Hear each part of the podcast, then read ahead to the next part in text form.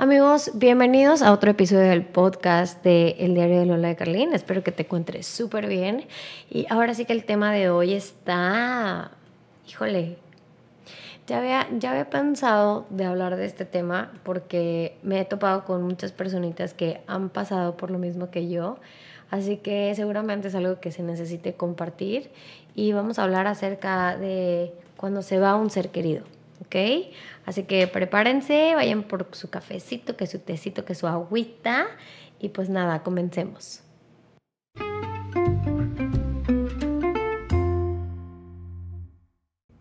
Bueno, pues bienvenidos. Eh, hasta siento que no sé por dónde comenzar.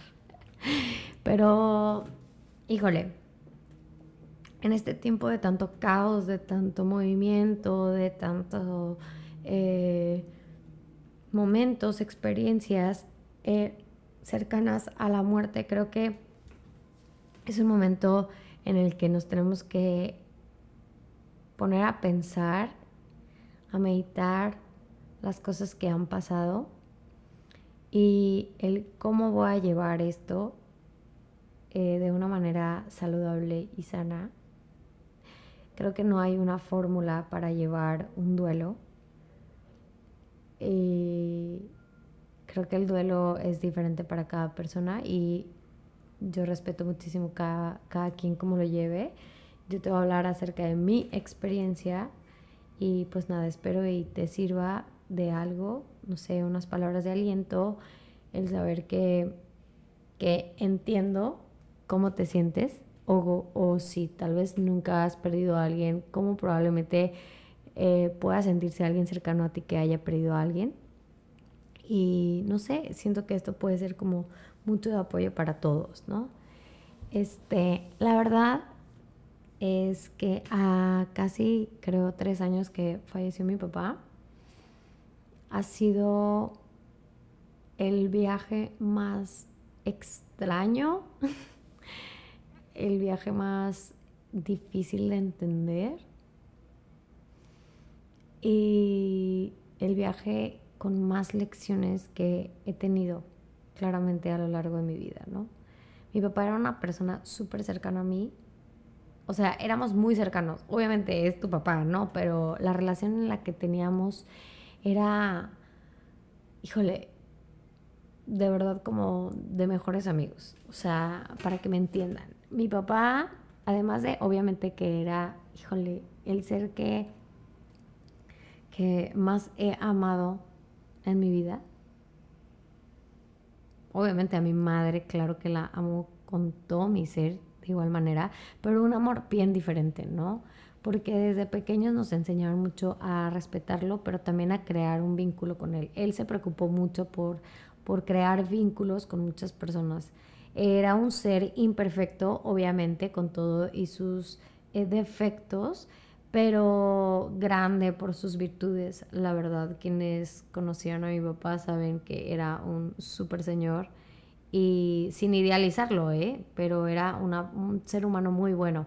Eh, entonces, partiendo de que era un súper ser humano, yo sentía que mi papá era mi amigo y era la persona a quien recurría cuando tenía tristeza o felicidad con quien me gustaba muchísimo compartir mi tiempo y mi amor.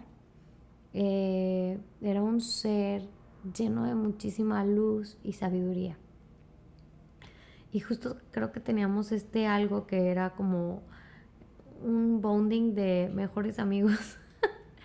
Muy extraño, pero realmente yo contaba con mi papá como un mejor amigo. Realmente era algo súper bonito, ¿no? Em, y yo lo amé con muchísima entereza, con todo lo que pude, como pude también. Eh, y lo amé con, como, muy apasionado, con un amor así de te amo papá y de, de despedirme de él en las noches, de hablar cuando estaba lejos de él, de saludarlo, de ver cómo estaba, ¿no? Eh, o sea, fomentábamos una relación cercana, a pesar de que también teníamos puntos de vista súper diferentes de muchísimas cosas y claro que nos agarrábamos del chongo, pero siempre sabíamos cómo solucionar nuestros problemas desde, desde mucho el respeto y desde tú tienes tu punto de vista y yo tengo el mío, ¿no? Entonces cuando pasa el tiempo y mi papá enferma, y nos damos cuenta que tiene cáncer y entonces mi papá fallece justo ante... Mi papá falleció un 16 de marzo del 20... Eh, 20... 2020... Ajá, sí. Estoy haciendo nada más como recuento. Este falleció un día antes de que cerraran literal todo por COVID. Entonces, eh, pudimos hacerle su misa y pudimos velarlo y al siguiente día cerraron todos y cada quien en su casa y pandemia y así, ¿no? Entonces empezó a ser, empezó a ser un duelo súper extraño porque teníamos muchos años sin estar mis hermanos, mi mamá y yo en una misma casa todos juntos. O sea, como que hacía muchos años que no, coincidíamos todos al mismo tiempo, solo en Navidades y a veces, ¿no?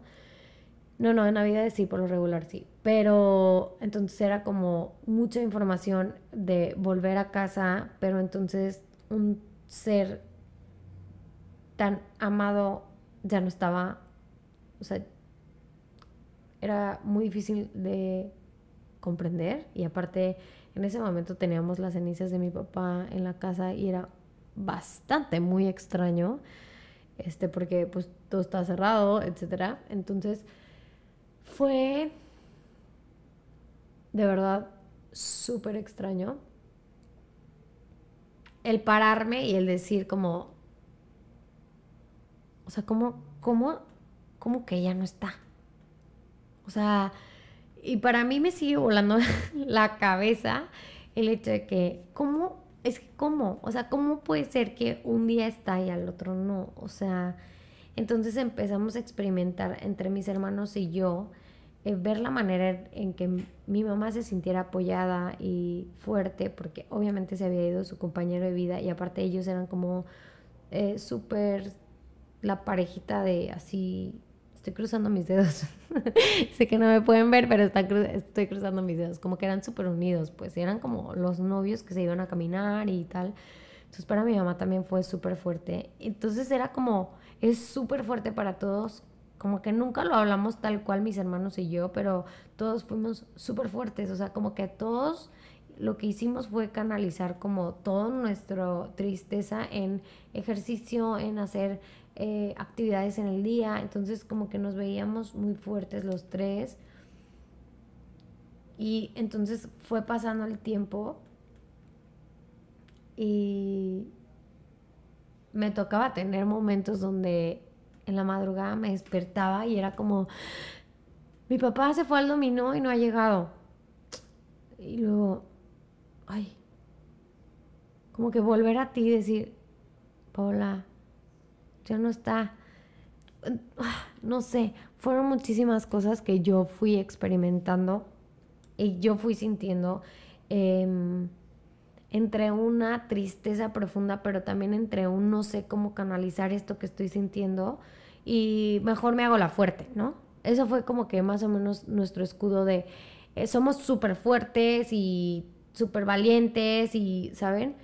Entonces fue pasando el tiempo y creo que como a los, mm, no sé, a los dos meses que falleció mi papá, marzo, ajá, más o menos, fallece mi abuelita. O sea, y fue una forma súper parecida de fallecer, falleció en su casa, pero también era alguien súper cercano a nosotros. Y recuerdo mucho que ella se puso como media grave unos días antes y me acuerdo que en la madrugada nos fuimos mis hermanos, mi mamá y yo a verla. Y estuvimos con ella y un día después también la fuimos a ver y ya el tercero el tercer día ya nos avisaron a nosotros de que ya había fallecido. Y fue muy intenso. O sea, es muy intenso, es demasiado a veces. A veces para la mente del ser humano es demasiado el experimentar la muerte o que alguien se vaya. O sea, como que si estás cerca de alguien que acaba de fallecer, este, un ser querido cercano a esta persona, a veces es mejor el estar, ¿no? El, el, el saber estar es bien importante porque una cosa es el estarte preguntando y preguntando a que simplemente sepas con quién cuentas. Y la verdad yo estoy súper agradecida porque gente muy cercana a mi mamá estuvo súper al pendiente, una familia muy en particular estuvo siempre muy al pendiente de, nosotros y yo siempre voy a estar agradecida por, por cómo vieron por nosotros, por cómo estuvieron cercanos a nosotros, a pesar de una pandemia, a pesar de que, no sé, muchas cosas. Realmente la muerte también te, te acerca a personas que han estado para ti siempre y que tal veces no te das tanta cuenta por la cotidianidad de los días de las semanas, de los meses, de los años. Pero estas personas florecen de verdad durante los momentos más difíciles. Y, y seguían pasando los, el tiempo y mamá estuvo mejor y todos estuvimos un poco, un poco mejor, pero recuerdo perfectamente justo un fin de semana antes de que me diera COVID, a mí y a mi esposo, octubre, fue octubre, este, tuve una crisis horrible, horrible, horrible. Realmente saqué todo lo que no había sacado durante todo ese tiempo. Y recuerdo que ese día eh, estábamos muy contentos, estábamos celebrando un baby shower y todo, y, estábamos tomando y tal. Y fue algo súper espontáneo, fue así de que en un momento perdí la cabeza, o sea, perdí la cabeza y lo único que quería era mi papá. Me acuerdo que o sea, peleé horrible con mi, con mi esposo y luego yo solamente decía, es que, es que mi papá, y mi papá, ¿dónde está? ¿Y dónde está? Y me acuerdo que llegué a la casa y empecé a llorar y, y, grité horrible y le pegaba al suelo y decía, pero es que mi papá, es que ustedes no entienden, él era mi amigo. Eso me lo dicen porque yo no me acuerdo de ese momento que tuve de crisis. Eh, me recuerdo que Fer me dijo así como que, Paola, neta, parecía que estabas drogada. O sea, neta, o sea, la forma en la que tú estabas, o sea, wow. Y era como la forma en la que necesitaba malamente sacar todo lo que yo sentía en ese momento. Me recuerdo que al otro día fue súper, un día súper difícil, pero muy liberador, porque saqué realmente todo. Y entonces pasó algo extraño también.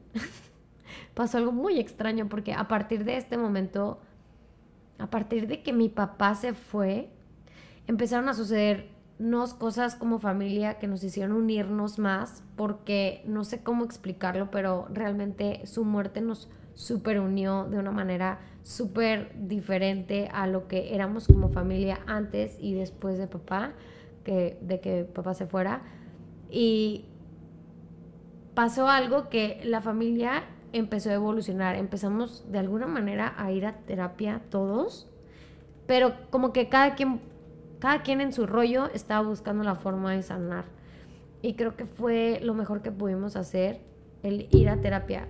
Más allá, la verdad, más allá de un tanatólogo que, que mamá fue y como que no, no le funcionó tanto, fue como ir con un terapeuta con el que me sintiera bien y que me pudiera ayudar a crecer y afrontar eh, con herramientas eh, situaciones, eh, que realmente es más empezar a escarbar, o sea, empezamos a escarbar, o sea, qué éramos como familia, quiénes éramos como familia, qué habíamos aprendido a hacer como familia, que ya no funcionaba más dentro de esta dinámica familiar y empezar ahora sí que a agarrar una cebolla y quitarle las capas y las capas y las capas. Y eso fue, eh, yo creo que de las mejores cosas que pudimos hacer cada uno como, como familia, de empezar a rascar y buscar más información acerca de nosotros, acerca de nuestro papá, acerca de nuestra mamá. Y esto abrió la brecha a investigar más de la familia, de qué hay detrás de todas las creencias de todas las limitantes, de todas las cosas aprendidas que necesitábamos ya como familia desaprender. Fue y ha sido una catarsis, ha sido una experiencia, un viaje fenomenal, difícil, claro, pero fenomenal. Lo mejor que nos pudo haber pasado como familia fue el ir a terapia, la verdad, y el sanar lo que cada uno tenía, ¿saben? Como que específicamente con papá eh, o específicamente lo que teníamos en ese momento con quien en ese momento era mi mamá. A lo que me refiero es que vamos cambiando, no somos los mismos, a eso me refiero. mi mamá sigue siendo la misma, pero mejorada, pues. Este. Y, empezamos a descubrir muchas cosas y empezamos entonces a amar a mi papá desde un lugar todavía más humano. Esto está súper loco porque entonces dejamos de ver al papá al que idealizábamos y empezamos a ver a un papá humano lleno de virtudes, pero también lleno de errores, de aprendizajes y desde un lugar sin juicio, ¿saben? Esto fue lo más importante que mi papá me ha dejado de lección, aún él estando en otro plano, nos sigue enseñando muchísimo como familia porque su partida nos ha dejado un camino a seguir para ser mejores. Eso es lo que mi papá nos regaló con, con irse. Suena súper crudo, pero yo le agradezco tanto eh, su paso por la tierra porque me dio oportunidad de conocer a mi mamá, a crear una relación con ella, eh, súper diferente desde un lugar súper diferente también. Y así a, mis hermanos también, conocerlos desde otro lugar. Y, y es esto, ¿no? El, el aceptarlo, el honrarlo, el te amo papá, te perdono también por todo lo que hiciste, me perdono también yo y te libero y me libero y los dos podemos seguir estando, ¿no? Porque creemos que porque ya no están en este plano realmente no están, pero realmente sí están. O sea, me decía mi esposo, es que un día quédate viéndote en el espejo y fíjate cómo eres parte, eres tu papá y eres tu mamá y eres tu abuela y eres tu tía y eres tu tío y, ¿sabes? O sea, realmente somos el reflejo de muchísimas personas, muchísimas generaciones. Entonces, como que todo este viaje del cómo ha sido el duelo con mi papá, que es un sube y baja, obviamente, lo extraño, lo extraño muchísimo, lo extraño muchísimo, no sé. Y ahora que estamos a punto de casarnos, o sea, no a punto, pero el año que entra a casarnos por la iglesia y todo, este, ¿qué más me hubiera encantado que mi papá me hubiera entregado, saben? O sea, para mí esto también está siendo un súper viaje este, porque, porque es experimentar a mi papá desde un lugar súper diferente, desde la gratitud, desde, desde el ver qué cosas sí quiero de él y qué no, y de la oportunidad que tengo hoy de, de ser familia con mis hermanos y mi mamá. O sea, claro que se fue un gran ser humano y nadie va a reemplazar su lugar. Este es el sentimiento de perder a, papá es como un hueco irreemplazable. O sea, tienes que aprender a vivir con eso, ¿sabes? Pero, pero todo ese dolor es parte de lo que nos empuja a salir, ¿saben? Una vez que haces las paces con esta persona que se fue, una vez que te regreso lo que es tuyo, eh, yo voy a hacer las cosas diferentes, te amo, te honro, te respeto, etcétera. Este, a partir de ese momento creo que se vuelve a crear un vínculo desde otro lugar y energía con esa persona. Porque mm, él va a seguir estando, él sigue estando, o sea, de formas bien diferentes va a seguir siempre toda la vida estando con nosotros, pero desde un lugar bien diferente, desde un lugar de gratitud y de amor. Y eso es lo que quería compartirte, que no hay un tiempo, no hay una fórmula, no te desesperes, siente todo, experimenta todo y escribe mucho. Escribir también es una forma en la que te ayuda muchísimo a, a darle vuelta y canalización a, tus emociones. Hay que aprender a sacarlas de una forma saludable también. Eh, pero date chance de experimentar todo lo que sientes y, de buscar herramientas, ¿no? O sea, así como yo puedo recomendarte las barras de Access, pues te puedo recomendar ir a terapia, leer libros, o sea, lo que a ti te acomode para tú salir de ahí. Y se trata de aprender a vivir con esto no se trata de me voy a estancar, sino cómo utilizo este dolor para ir hacia enfrente, impulsarme a ir hacia enfrente, a desarrollarme y experimentarme como un ser humano eh, completo y pleno que vengo a ser. Eh, básicamente, este ha sido mi duelo, este ha sido mi viaje, este ha sido hermoso y y nada, te quise compartir este pedacito del duelo, igual y si hay una segunda parte te lo platicaré después. Este, el duelo, la muerte viene a enseñarnos algo, viene a, darnos una, lección de amor, fuera, fuera de, de todo lo que conlleva de dolor, también viene a enseñarnos muchas cosas para crecer. Y no lo digo de una forma romántica, créanme que no. Yo era la primera que decía, dude, se nos va la vida. Hoy estás y mañana no sé si estemos. Venimos a ser felices y lo más importante es que tengas en claro esto. Vienes a ser feliz. No te compliques. El caos y el drama no van. No van en una vida llena de alegría y amor y gratitud por cada momento. Recuerda que siempre es tu actitud y las ganas que tengas de salir adelante. Te deseo amor, te deseo gratitud y paz y te abrazo desde el fondo de mi corazón y aquí tienes una amiga. si alguna vez necesitas algo, sabes que puedes escribirme por alguna de mis redes sociales y yo estaré encantada de poder ayudarte, escucharte, darte consejos, etcétera.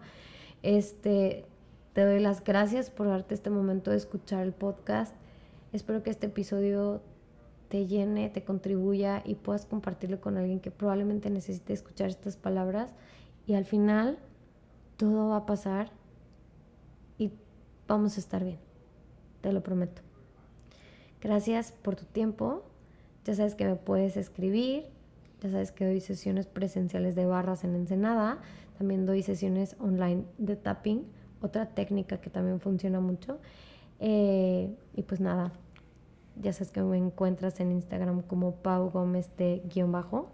Y te abrazo y hasta la próxima. Besos. Bye.